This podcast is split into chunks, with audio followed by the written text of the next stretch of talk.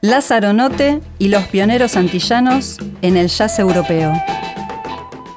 Vamos con la última columna de la emisión de otra historia del día de hoy y tiene que ver con un pequeño reconocimiento a una serie de músicos que forman parte de nuestra América, más concretamente del sector de las Antillas, que fueron reales precursores del jazz en Europa y del jazz en Francia. Se me ocurrió traer esta columna a colación porque hace unas emisiones Valeria había hablado del grupo Brod, formado por inmigrantes puertorriqueños y cubanos asentados en Estados Unidos, y nos habíamos asombrado con Claudio porque tenía muchísimo del sonido que caracterizaría propuestas mucho más conocidas como la de Santana, pero que eran inmigrantes hispanoamericanos. Y, era, y sucedía al mismo tiempo que, que, lo de Santana, años 69. Totalmente. 69, 70. Entonces me fui un poquito para atrás, a la década del 30, pero que es un ejemplo de una grabación de jazz muy buena, de lo mejor que se haya grabado en los orígenes del jazz francés, pero que no hay ninguna persona nacida en el viejo continente. Incluso hay un pianista cubano, Oscar Calle. El grupo que les traigo hoy se llamaba Note and Creole Band Jazz de la Coupole. Coupole era el lugar en que tocaba la orquesta. Creole Band Jazz, eh, perdón, Creole Band Jazz refiere a que eran creoles, criollos de las Antillas. Y Note, o Noté, era el apellido del baterista y líder, de la agrupación, Lázaro Florius Noté, quien era de Martinica. y aparte, Víctor, la, lo de Creole eh, se trasladó de las Antillas, se trasladó mucho a New Orleans, que es la cuna del jazz, justamente. O sea que Creole también daba como esa onda de, New Orleans, que era prestigioso porque de ahí venía Louis Armstrong, etcétera, etcétera. Claro, legitimaba el aspecto jazzístico eh, totalmente, Claudio. Eh, Note era el baterista, como decíamos, y líder de la agrupación, nacido en Martinica en 1896. Tuvo un paso tras abandonar la escuela primaria por Costa Rica, donde trabajó en una fragua de un compatriota. Para 1916 alista en la Primera Guerra Mundial, entiendo, y se marcha para Francia. Y a partir ya de la década de los 20 empieza a hacer una carrera en las orquestas de, eh, de naciente jazz en Francia y esta agrupación, como decíamos antes, no tenía ningún miembro europeo. Tenía un pianista cubano, Oscar Calle, también tenía un trompetista de Guadalupe, Abel Beregar, quien se luce muchísimo en esta grabación. Tenía un integrante haitiano, Emile Chancy, quien había sido pionero del jazz en Haití en la década de los 20, durante la ocupación estadounidense de dicho país. Lo cual es muy interesante porque obviamente no hay registros, pero demuestra que estos países llegaron muy rápido a esta música que venía de los Estados Unidos, pero que tenía ya, y esto enlaza con Nueva Orleans, con Francia y todo este tipo de asuntos históricos. La hibridación. Exactamente, tenía elementos hispanoamericanos esta música. De hecho, años después, el gran Sidney Becher va a grabar un disco demostrando los vínculos entre las músicas folclóricas haitianas y el primer jazz. Hay otro integrante que entiendo que era haitiano, el trombonista Jean de Grasset, quien se luce muchísimo también en la grabación. Y para terminar, otro haitiano, Bertín Salnave, quien era, saxofonista, flautista y clarinetista. Vamos a escuchar una de las pocas grabaciones que realizan en el año 1932 para el sello Ultrafon. El tema estaba titulado en inglés, podemos traducirlo como Él es una pasión secreta, His Secret Passion.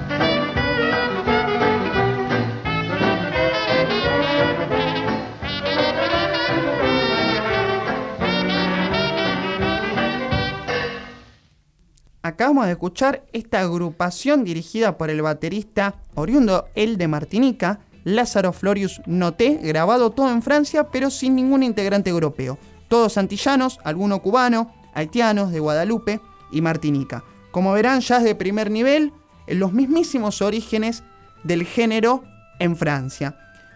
Para cerrar, tengo otra grabación de las pocas que realizó el grupo, que se titula también en inglés I Found a Wonderful Girl, hay una chica maravillosa. Y acá van a ver el grupo bien en su estilo hot, tocando rápido y con sobre todo eh, la trompeta y el trombón se lucen con todo en este registro que es de lo mejor de los orígenes del jazz galo. Y respecto a nuestro amigo el batero de Martinica, él falleció en 1957, dejó de tocar pero se dedicó con todo a la fabricación artesanal de tumbas y otros instrumentos de percusión, lo cual eh, fue, le granjeó un gran reconocimiento allí en París. Así que cerramos esta columna dedicada al rol pionero de músicos antillanos en los orígenes del jazz europeo con Encontré una chica maravillosa por eh, Noté and His Creole Band.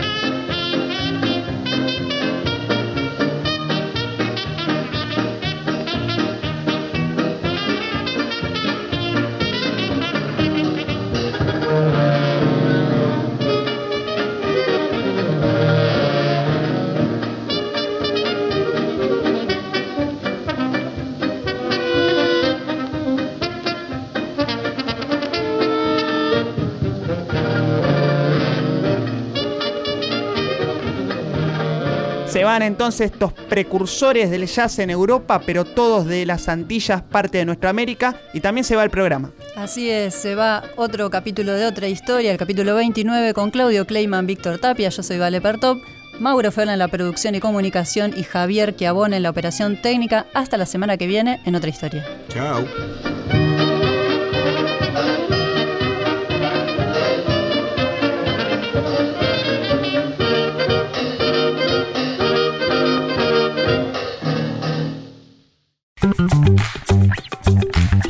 Historia. Con Claudio Kleiman, Víctor Tapia, Valeria Pertón y Mauro Feola.